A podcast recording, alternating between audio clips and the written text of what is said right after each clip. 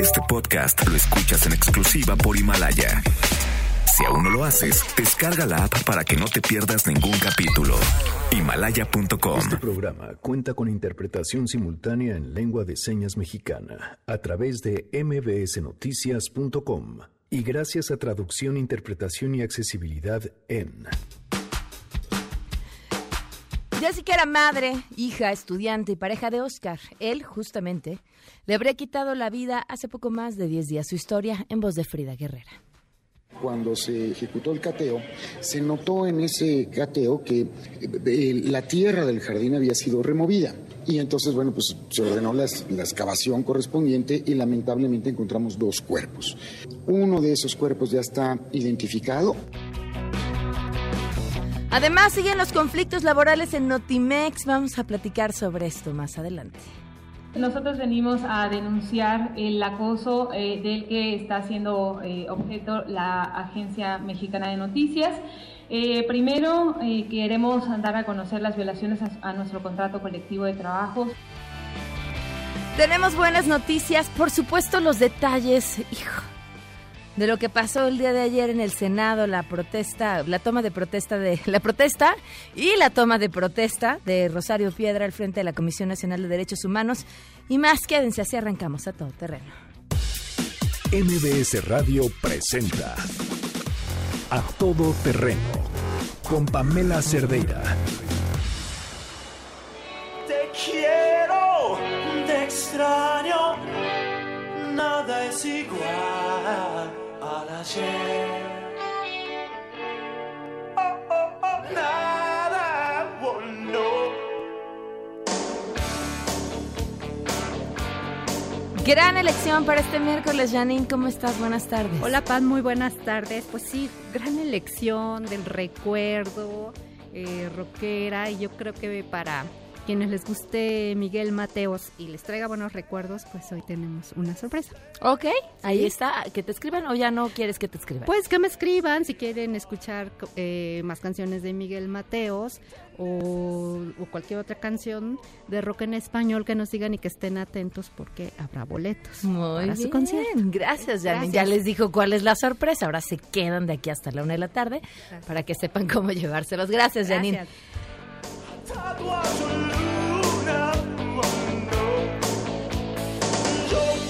Gracias por acompañarnos en este miércoles 13 de noviembre del 2019. Soy Pamela Cerdeira. Ya vieron que tienen muchas razones para quedarse aquí hasta la una de la tarde. El teléfono en cabina 5166125.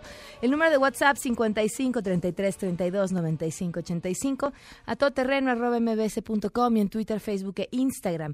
Me encuentran como Pam Cerdeira, Miguel González en la interpretación de lengua de señas. Lo pueden seguir en www.noticiasmbs.com. Bueno, ¿Qué tema?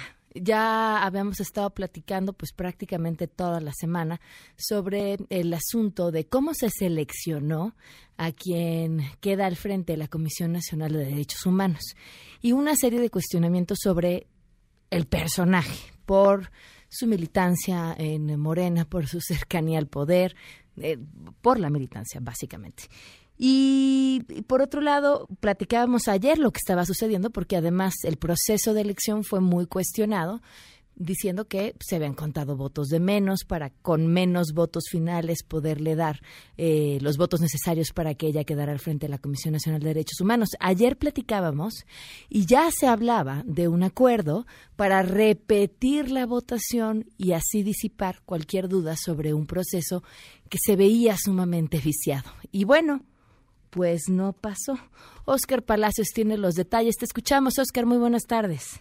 ¿Qué tal, Pamela? Buenas tardes. Así es, pues en medio de gritos, jaloneos, senadores en el piso, mantas y carteles denunciando un fraude, María del Rosario Piedra Ibarra rindió protesta ante el Pleno de la Cámara Alta como nueva presidenta de la Comisión Nacional de los Derechos Humanos. A pesar de que, como comentabas, el coordinador de los senadores de Morena, Ricardo Monreal, ofreció repetir la polémica votación con la que se eligió a Rosario Piedra como titular de la CNDH, bueno, pues al final todo quedó en buenas intenciones. Y es que ya en el Pleno, con el respaldo de sus aliados políticos, así como del PRI y del Partido Verde Ecologista, Morena terminó incumpliendo y rechazó la propuesta que había presentado su propio coordinador. Incluso desde el Pleno de la Cámara Alta, Ricardo Monreal había destacado la necesidad de que no hubiera suspicacias en torno al procedimiento. Señaló que Morena buscaba la verdad e incluso afirmó que demostrarían que no son ni tramposos ni rateros. Sin embargo, el también senador por Morena, su compañero de bancada, Félix Salgado Macedonio, se pronunció en contra de reponer la votación y criticó que el PAN haya acusado un fraude cuando dijo, bueno, pues ellos son los expertos en esta materia. Escuchemos.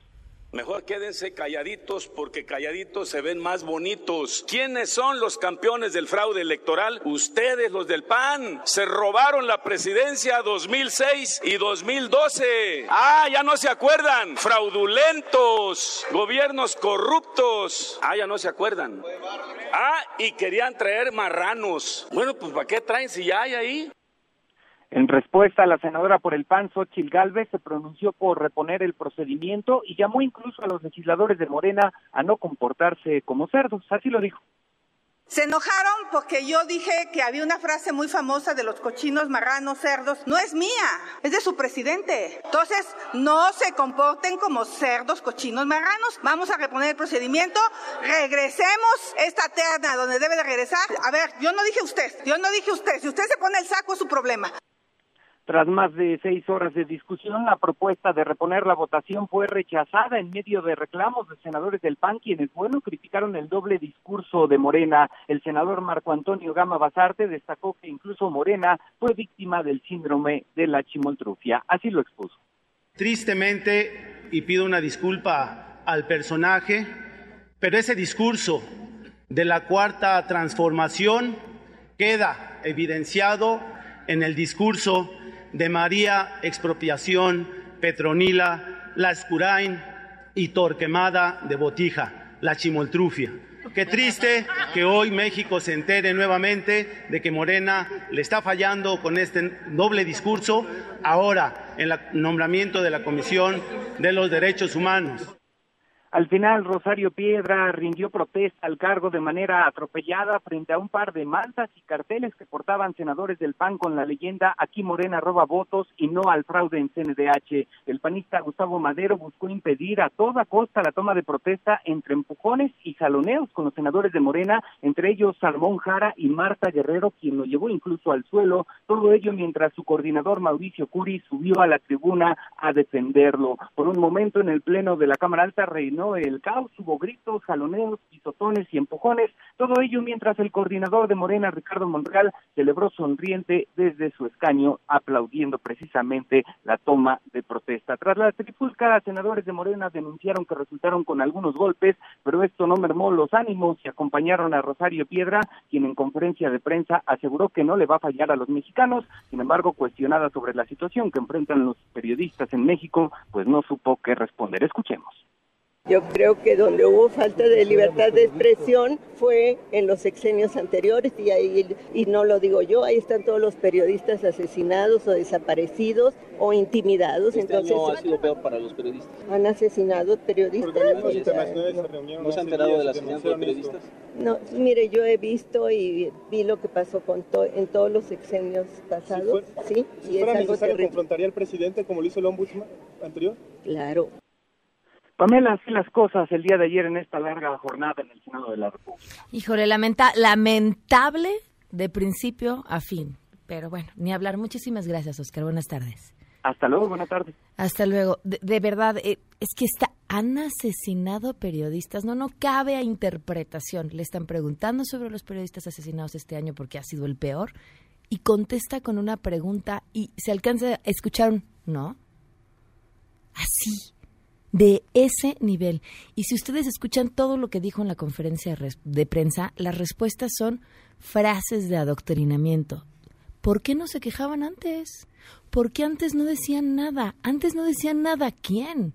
Si ella formaba parte de las organizaciones de la sociedad civil, ella se quejaba. Entonces ella sabe que sí había quejas y que sí muchas personas han alzado la voz a todos los gobiernos. En serio, es esa respuesta, ¿han asesinado periodistas? Que no representa más que un intento inmediato de defender al gobierno actual, es lamentable y es preocupante. Y no para los periodistas, ¿eh? Es lamentable y es preocupante para todos nosotros, todas nosotras, todas las personas que están escuchando en este momento, porque esa es la persona que nos va a defender. Esa es la persona que va a salir a dar la cara y a decir, el Estado cometió, cometió una arbitrariedad. Ya quiero oír, escuchar que alguien se queje y voltee y diga, ay, pero con Peña Nieto no te quejabas, ¿no? O ay, con ¿no dijiste algo? Entonces, esa respuesta es lamentable. Le agradezco enormemente a la senadora Claudia Ruiz Macié que nos acompaña vía telefónica. ¿Qué tal? Muy buenas tardes. Hola, ¿cómo estás? Muy buenas tardes. ¿Qué postura sobre todo lo que sucedió el día de ayer? Pues mira, la verdad es que yo, yo creo que es un tema que, que debe dar pena a todos.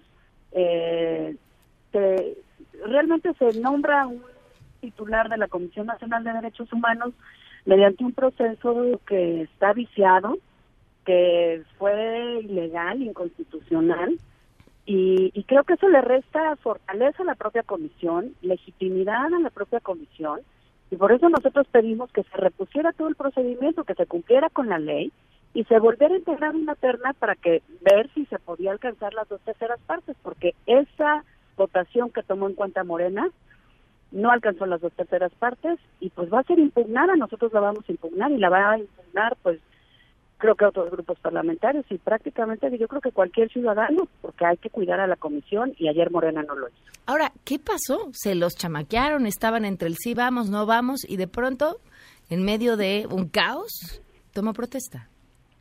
No, mira, la verdad es que nosotros votamos, hubo cinco votaciones, votamos en las cuatro votaciones donde se estaba proponiendo reponer el procedimiento, votamos a favor, porque nosotros lo que estamos diciendo es había una ilegalidad, tenía que regresarse a la comisión para integrarse otra terna.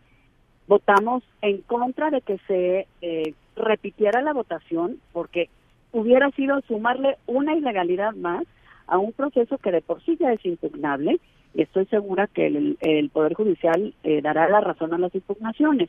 Entonces, eh, luego, bueno, vino este espectáculo tan triste de el enfrentamiento pues hasta físico entre senadores de Morena y de y de Acción Nacional que creo que nos deja pues muy mal parados como Senado de la República e insisto lo peor es que la propia Comisión eh, Nacional de Derechos Humanos pues va a va a reflejar esta esta falta de legitimidad y eso no le sirve a México, no le sirve a las víctimas, no le sirve a la defensa de los derechos humanos. ¿Qué opinas sobre lo que dijo en la conferencia de prensa? Mira, yo creo que el tema eh, que existe en el país de, violaciones a derechos humanos, el tema de los periodistas es uno de los temas más sensibles y no es para ser tomado a la ligera por nadie, mucho menos eh, por, por la titular de la comisión. ¿Cuánto más o menos lleva, cuánto tiempo lleva este proceso de impugnación y, y, cuándo lo iniciarán ustedes? Mira, nosotros eh, lo estamos ya preparando, es la vía de amparo eh, yo creo que debe ser pues, bastante rápido. yo creo que es clarísima la violación a la ley, clarísima la violación a la Constitución. Eh, en otras ocasiones el Poder Judicial ya se ha pronunciado eh, cuando ha habido violaciones en este sentido al, en el proceso legislativo y aquí pues no había ninguna interpretación que cupiera. La Constitución dice dos terceras partes de los senadores presentes, lo mismo la ley y lo mismo me acuerdo que aprobamos en el Senado todos por unanimidad, que eran tres votaciones y si no se regresaba para construir una nueva terna. Creo que está más claro imposible y eh, estoy seguro que el Poder Judicial dará la razón en las impugnaciones. Pues estaremos al pendiente de este proceso. Muchas gracias por habernos acompañado. Muchas gracias a ti por la oportunidad. Buenas tardes. Muy buenas tardes. Claudia Ruiz Macías, senadora por el PRI. Tenemos buenas noticias.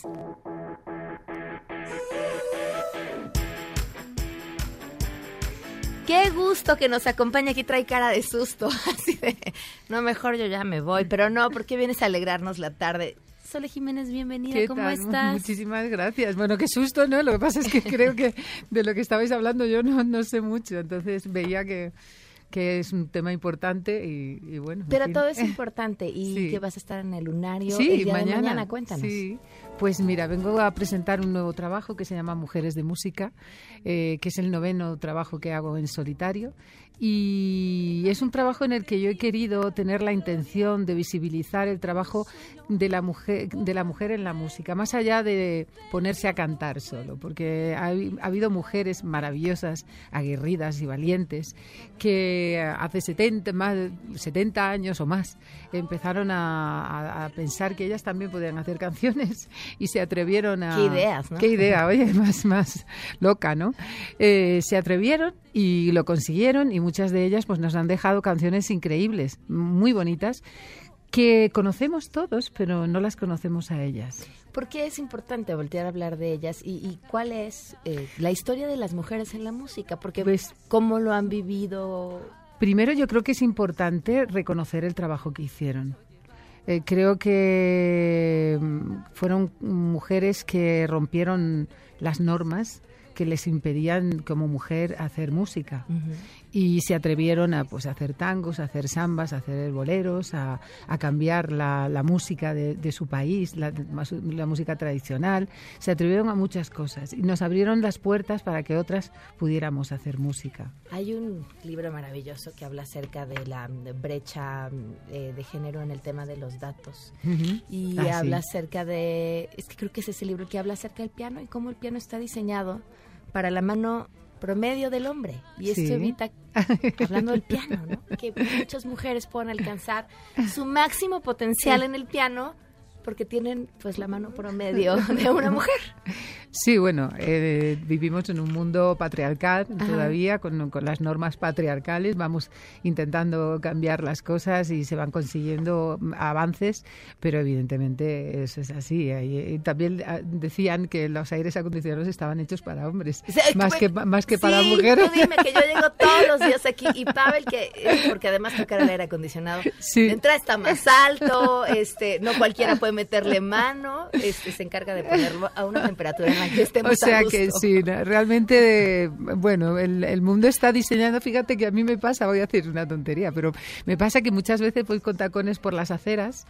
eh, eh, y- y- y me- y pienso, esto lo ha diseñado un hombre, Claro. porque, que nunca se ha puesto tacones, porque si no nos lo pondría tan difícil. Y, y los baños, por ejemplo, la iluminación, eh, digo, esto lo ha puesto un hombre, porque cuesta que no que haya luz para, para tener, muchas veces para poder maquillarse, para ve- verse bien. Esas pequeñas tonterías que eh, son el día a día de cada uno de nosotros, pues te vas dando cuenta de que, ay caramba, sí, falta un, po- un toque femenino en muchos sitios, ¿no? Y ha cambiado el mundo de la música para las mujeres. Sí, en, en esta parte del mundo, porque no nos olvidemos de que hay otras partes del mundo donde las mujeres no tienen ni derecho a, a- a que se les vea el pelo, eh, ni la cara. Entonces, eh, empezando por ahí, ¿no? Sí, ha cambiado, ha cambiado, gracias a Dios, la, eh, el- todo. el- iba a decir la industria de la música, el negocio, pero realmente la, la- la música se da cuenta de que las mujeres pues tienen voz y, y- y- y no es eh, baladí, eh, no es una voz cualquiera, sino que han, han venido a, a quedarse y a decir las cosas de manera diferente, que no significa ni mejor ni peor, significa solo diferente, ¿no? Selecciones en este disco que es el que vas a presentar canciones de otras mujeres. Claro, por supuesto. sí. Este, este ejercicio de reconocimiento del talento en otras mujeres Sí. es también importante en esto que estamos buscando, ¿no? Sí, yo creo que sí. Yo creo que tenemos que, que todas eh, empujar en la misma dirección un poco, ¿no? Y, y yo pongo mi granito de arena en, en cuanto a mi profesión, porque me da mucha pena que la gente ya no, no recuerde a, Ma- a María Grieber. Eh, me da pena que la gente no sepa que Bésame mucho la, la compuso Consuelito Velázquez. Me da lástima que... Sin haber besado, además. Sin haber besado nunca, qué pena. Bueno, oye, me- bueno, sí. antes de escribir la canción. Sí, exacto. Sí, sí, luego creo que ya cumplió la, la cosa. Habría que preguntarle si le si merecía la pena. ¿no? Eh, luego, luego. Quizá la canción ya no habría sido tan buena. o sí, o mejor. Invítame ¿eh? al cine, cómprame una O joya. mejor. Me, me da pena también que se nos olvide, por ejemplo, Maritrini, que, que fue un, yo creo que es la autora más importante que hemos tenido en España. Y, y estamos olvidándola, ¿no? Eh, también mm, creo que, que autoras, eh, compositoras actuales, incluso más jóvenes que yo, que también visitamos en el disco, como Rosalén, que en España es todo un éxito, Natara Furcade, pues también tienen una personalidad, que están eh, mm, dibujando nuevos paisajes dentro de la música y hay que reconocérselo, porque son autoras y compositoras, no son solo artistas o intérpretes. Y hay que reconocer eso, ¿no? Todo el trabajo que hay detrás de eso. El 14 de noviembre en el lunario, o sea, ya mañana a las 9 de la noche, en donde, ¿con quién vas a estar acompañada? Pues, Cuéntanos. Pues vamos a... que vayamos allá en este Vamos a hacer este repertorio que hay en este disco, porque es un repertorio maravilloso. De, está La Flor de la Canela de Chabuca Granda, eh, está El pescador de Totora Momposina y José Barrios, está hay, hay canciones mías, porque yo también soy autora y compositora, bueno, en fin, sonarán canciones que me llevan acompañando muchos años y las, tocar, las vamos a interpretar a, piano, violín y voz. Wow. Porque en el disco, en lo que hemos hecho en Mujeres de Música, es que todas estas canciones tienen el arropamiento o están vestidas con una orquesta sinfónica, la Orquesta Sinfónica de Bratislava, pero era difícil meterla en el lunario. bueno, claro. Entonces venimos una parte en el auditorio, la otra en el lunario. con una delicatessen, ¿no? Que es eso, piano, violín y voz. Pues va a ser un espectáculo sensacional. Muchísimo éxito y, nos vamos a una pausa escuchándote. Gracias. Gracias a ti, gracias a todos. Un beso grande. Solo su atarraya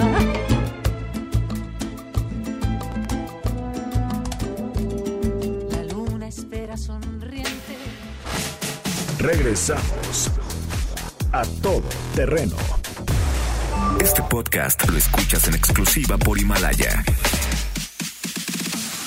A todo terreno con Pamela Cerdeira. Continuamos. Feminicidio en México con Frida Guerrera. No las dejamos invisibles. A todo terreno. Para sacar la voz, despegar tan lejos como un águila veloz, respirar un futuro esplendor, cobra más sentido si lo creamos los dos. Frida, muy buenas tardes, ¿cómo estás? Hola, Pan, muy buenas tardes. Pues eh, bien y mal, porque Ah. esto no acaba, porque este tema particular de que vamos a platicar hoy, eh, bueno, pues nos trae a todos locos, ¿no? La historia de Jessica. Sí, desgraciadamente, eh, pues esto se, se da, Pan, en estos últimos días de octubre Ajá. del pasado. Y, y bueno, justamente como es un tema donde están los muertos y pues todo el mundo se enfrasca en eso, muy pocos medios, Ajá. solo algunos locales, lo tomaron en cuenta cuando es que se da el hallazgo, que fue el 30 de octubre. Eh, Jessica estaba desaparecida desde el 24 de octubre. Eh, yo ahí en la columna eh, pues voy dando como un detalle de qué es lo que sucede después de esta desaparición. Eh, pero antes de ella, que es muy importante y que también es algo que nosotros hemos llamado a la prudencia de los eh, compañeros de los medios de comunicación, eh, es que antes de, de darle voz a un asesino, pensemos en las víctimas. Claro.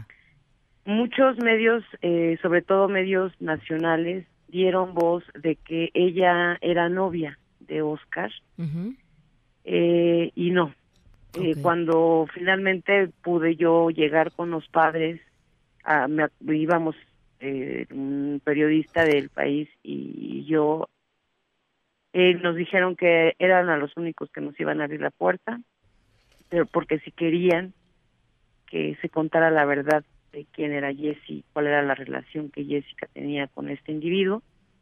Y no es más que otra, eh, ella lo conoció en la universidad, ella estudiaba psicología y pues lo conoce ahí en esa universidad, el sujeto empieza a acosarla a tal grado que Jessica decidió pedirle a sus papás que la cambiaran de universidad porque ya no soportaba el acoso de este sujeto.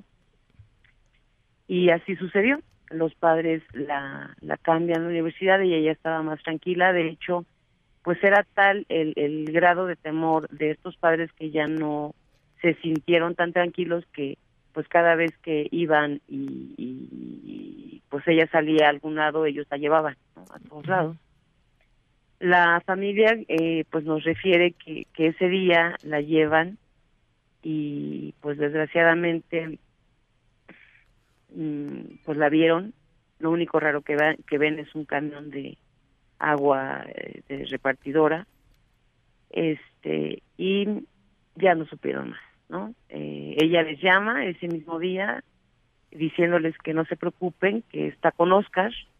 Eh, casualmente el papá de su bebé porque ella era madre de un bebé eh, pues es- se llama Oscar y ellos pensaron que podía ser pues el papá el del papá de niño. su bebé, ok. sin embargo, la voz de ella no les gustó y, y pues es que le vuelven a insistir. Ella manda un WhatsApp nuevamente diciendo que eh, pues que está con Oscar en una fiesta, que no se preocupe. Eh, los padres no se quedaron tranquilos, se trasladan a la, a la Fiscalía de Desaparecidos eh, muy temprano del 25 de octubre y pues les dicen que esperen 24 horas ellos ejercen toda la familia es una familia muy ex- muy muy amplia muy extensa ejercen mucha presión eh, para que les puedan tomar la, la denuncia y les den la cédula y justo eh, pues saliendo ellos salen prácticamente un poquito antes de la medianoche llegan ya al domicilio eh, de este individuo porque las investigaciones de la familia los llevó a ubicar el, el teléfono de, de, de Jessica en el punto Ok. y pues se plantan en el lugar. No llegan con en ese momento con policía municipal de, de acá de Toluca y con el, un agente de investigación de desaparecidos.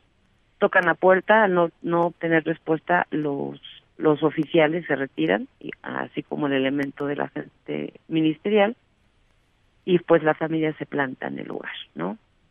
Eh, una serie de omisiones, Pam, que yo detallo en, en la columna de esta semana, pero que deberían de ser, que deben de ser castigadas justamente para evitar la repetición de estos hechos. Prácticamente la familia vio a, a Jessica todavía en la ventana el 26 de octubre por la tarde Ay, no, qué desesperación. viva como ida. Ellos, me, ellos, la familia refiere eso, que la estaba como ida.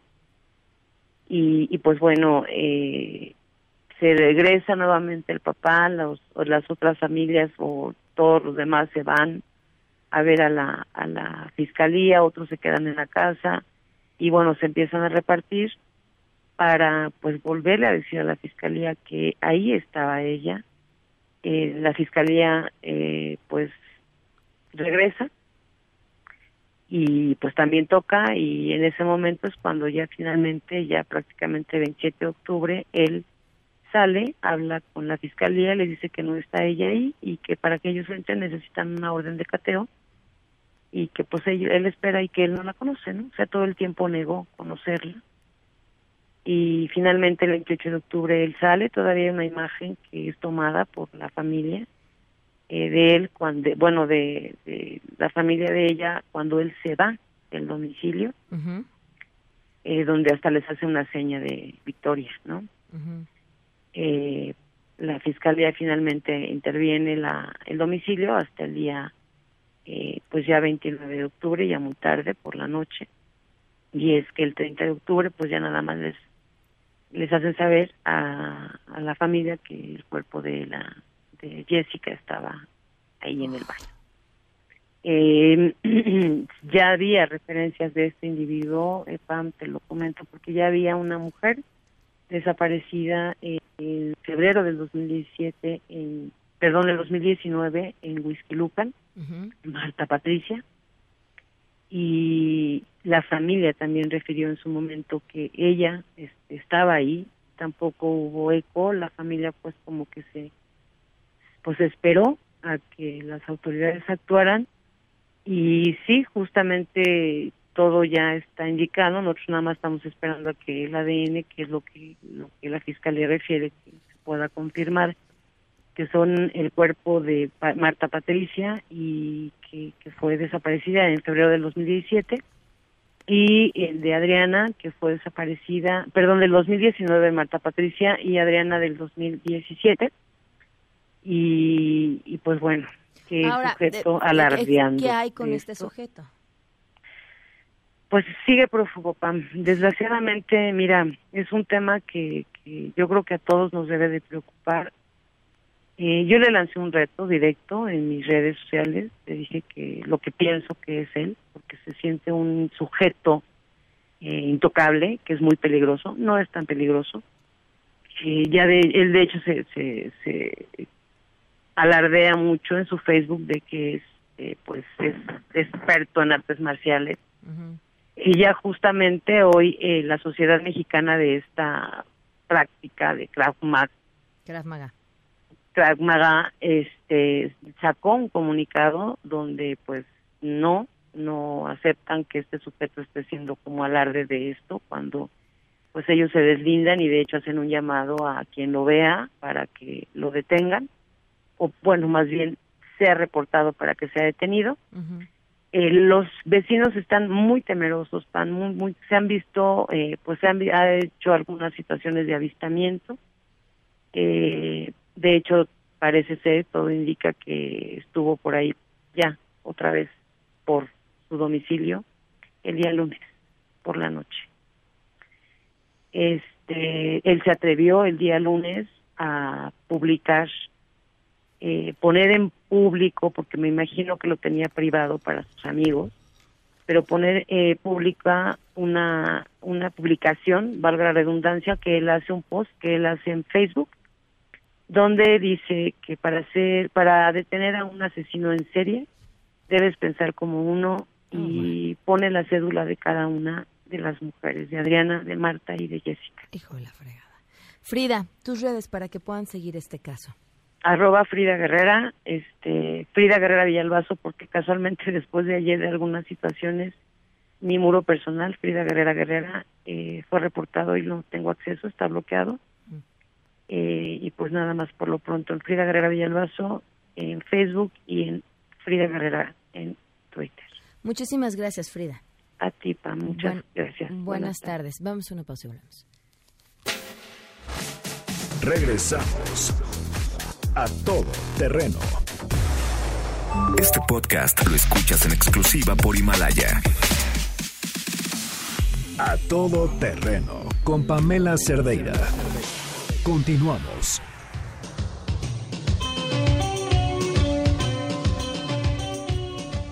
Continuamos a todo terreno. Gracias por seguir con nosotros. Oigan, yo ya me quiero deshacer de mis llantas y no me malinterpreten. O sea, bueno, también de esas, de las que traigo aquí en el cuerpo, pero las del coche. ¿Se imaginan cambiar?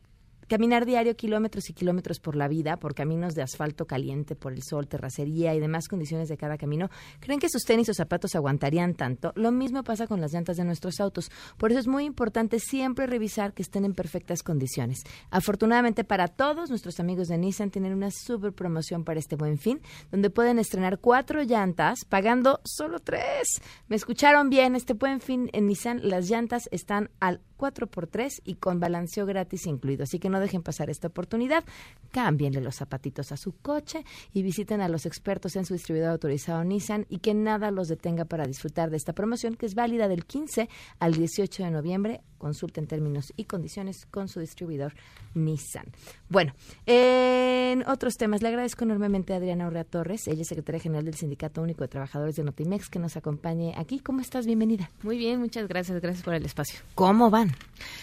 Vamos, eh, vamos muy complicados. La verdad es que la situación de eh, la agencia Notimex es cada vez más complicada porque eh, no cesan eh, ni los despidos, ni las sanciones, ni el acoso, ni el hostigamiento para los trabajadores. Hemos visto en las recientes semanas lo que llegó a su máxima expresión con el tema de la compañera editora que está embarazada y que enfrenta, que tiene una situación de riesgo. Afortunadamente, pues eh, em- se quedó en evidencia que este es solo uno de los casos, pudimos ver que es solo uno de los casos que se están presentando al interior eh, de la agencia. Desafortunadamente estamos viendo casos de violencia de género, violencia laboral, por supuesto, violencia psicológica y nosotros lo que estamos pidiendo simplemente es que pare esta situación, ¿no? Este somos muchos trabajadores los que hemos salido de forma injustificada, pero los que siguen activos y los que siguen eh, tratando de mantener activa a esta agencia de noticias del Estado mexicano, eh, pues están siendo víctimas de esta situación que no entendemos. ¿Cómo es quien la ejerce? La ejerce directamente la dirección de Notimex. Eh, nosotros vemos claramente un abuso de eh, poder en este momento que no tiene ninguna justificación. Eh, nosotros hemos dicho varias veces que no vemos que haya ninguna instrucción precisa de gobierno. Nosotros vemos que esta es una cuestión completamente unilateral de la dirección y eso es lo que nos preocupa realmente porque contrario a lo que han sido las instrucciones del propio presidente presidente desde eh, dar una liquidación eh, conforme a la ley a los trabajadores. Con eso no se está cumpliendo. Pero además, eh, la instrucción presidencial fue que con estos ajustes presupuestales nunca se iba a afectar a la base trabajadora. Y en el caso de la agencia Notimex es lo primero que ha salido afectado. ¿Cuántas personas han sido despedidas en Notimex? En Notimex, desde que llegó eh, la actual eh, directora a la fecha, eh, nosotros contabilizamos alrededor de 142 entre todo el personal de honorarios y confianza, cerca de 100 trabajadores sindicalizados, que somos los de base, y en las últimas fechas ya alcanzamos 14 personas relacionadas con la libertad de asociación y de ejercer su vida sindical. Eso es lo más grave porque eh, es contrario incluso a lo que hemos visto eh, establecido por la propia reforma a la ley del trabajo que se aprobó este año, el discurso presidencial y de la propia Secretaría del Trabajo, que los trabajadores tenemos derecho a asociarnos, derecho a la libertad sindical y esto es algo que no se está ejerciendo en la agencia. De las personas que han sido despedidas, ¿cuántas han sido liquidadas conforme a ley? Eh, nosotros han sido muy pocas. La verdad es que no tenemos cifras específicas porque desafortunadamente en estas liquidaciones eh, han sido muchas de 40, 50, 60%. Fueron mínimas las que se les dio arriba del 90%, pero hay compañeros a los que ni siquiera se les ha dado una cita para darles una propuesta. Hay compañeros que ya dejaron pasar los dos meses que tienes por ley para interponer tu demanda, porque la empresa les decía que les iba a dar fecha y esa fecha no llegó. Tenemos compañeros que incluso ellos renunciaron por propia voluntad, este, dada la situación complicada que se daba en la agencia y es día que no se les ha dado su finiquito.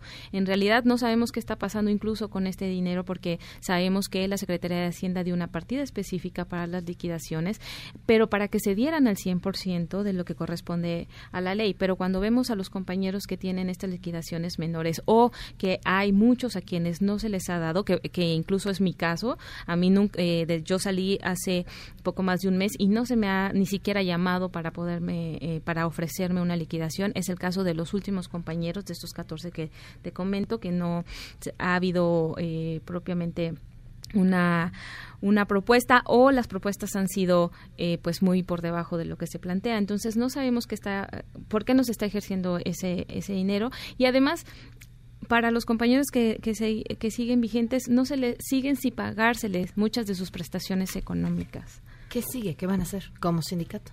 Nosotros estamos recurriendo a todas las instancias eh, necesarias. Llevamos el asesoramiento jurídico correspondiente para tomar las medidas. No me gustaría decirte una en específica porque no queremos que vayamos a ser objeto de este bloqueos en este momento, porque eso es lo que ha, sucedido hasta ahora. Cualquier acción que nosotros emprendemos se nos busca bloquear. Entonces, eh, tenemos varias eh, alternativas, varias acciones, pero lo que sí te puedo decir es que vamos a recurrir a todas las instancias necesarias, incluso a organismos internacionales. Ya nos estamos acercando para poder dar a conocer esta situación. Me, decías que han escuchado que esperan más despidos. Así es, eh, información de los propios compañeros que ya les dijeron que justo esta primera quincena de noviembre ya íbamos a tener otro nuevo recorte y para diciembre eh, se espera aún más. Eh, déjame decirte de los de los números que te decía de despedidos, o sea, ya se despidió a la mitad de la base sindicalizada y lo que sabemos es que el interés de la empresa es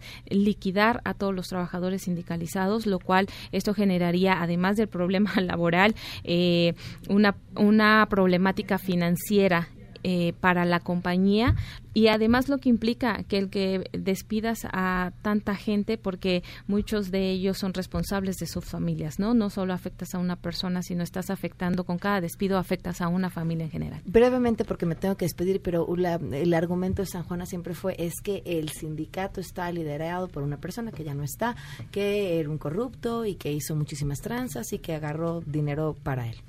Así es, lo que yo te puedo decir es que la dirigencia que hoy yo represento este Comité Ejecutivo Nacional fue elegido por los trabajadores y lo que nosotros buscamos simplemente fue la reestructura de este sindicato porque eh, efectivamente nos, nos dejaron sin cabeza y sin representación y encontramos la forma de cómo organizarnos para poder eh, pelear por nuestros derechos. Muy bien, pues te agradezco mucho que nos hayas Al contrario, muchas gracias. Gracias, Jessica. ¿Qué se está cocinando, Sheila? Buenas tardes. Buenas tardes, Pam, de volada. A la 1.30 de la tarde, la jefa de gobierno, Claudia Sheinbaum, va a entregar el nombramiento de huésped distinguido al expresidente de Bolivia, Evo Morales, estaremos muy atentos de ello. Y bueno, hace unos minutitos también terminó una conferencia de prensa que ofreció en el Museo de la Ciudad de México. Lo visitaron algunos legisladores, algunos miembros de gabinete y bueno, daremos cuenta de ello más adelante. Muy bien, muchas gracias Sheila. Oigan, por último, una buena noticia para que se queden así contentos. Una buena noticia para ustedes. Si su Nissan está fuera de garantía y ustedes saben que nada reemplaza lo original, en este buen fin déjense sorprender con la línea de refracciones Nissan Value Advantage, refracciones, refracciones VA y llévense todas las piezas que necesiten al 2 por 1. Pagan la de mayor precio y ya van con la tranquilidad de saber que es Nissan. Promoción válida del 15 al 18 de noviembre de este año. Consulten términos y condiciones con su distribuidor autorizado Nissan. Adiós. MBS Radio presentó A Todo Terreno con Pamela Cerdeira, donde la noticia eres tú. Este podcast lo escuchas en exclusiva por Himalaya. Si aún no lo haces, descarga la app para que no te pierdas ningún capítulo. Himalaya.com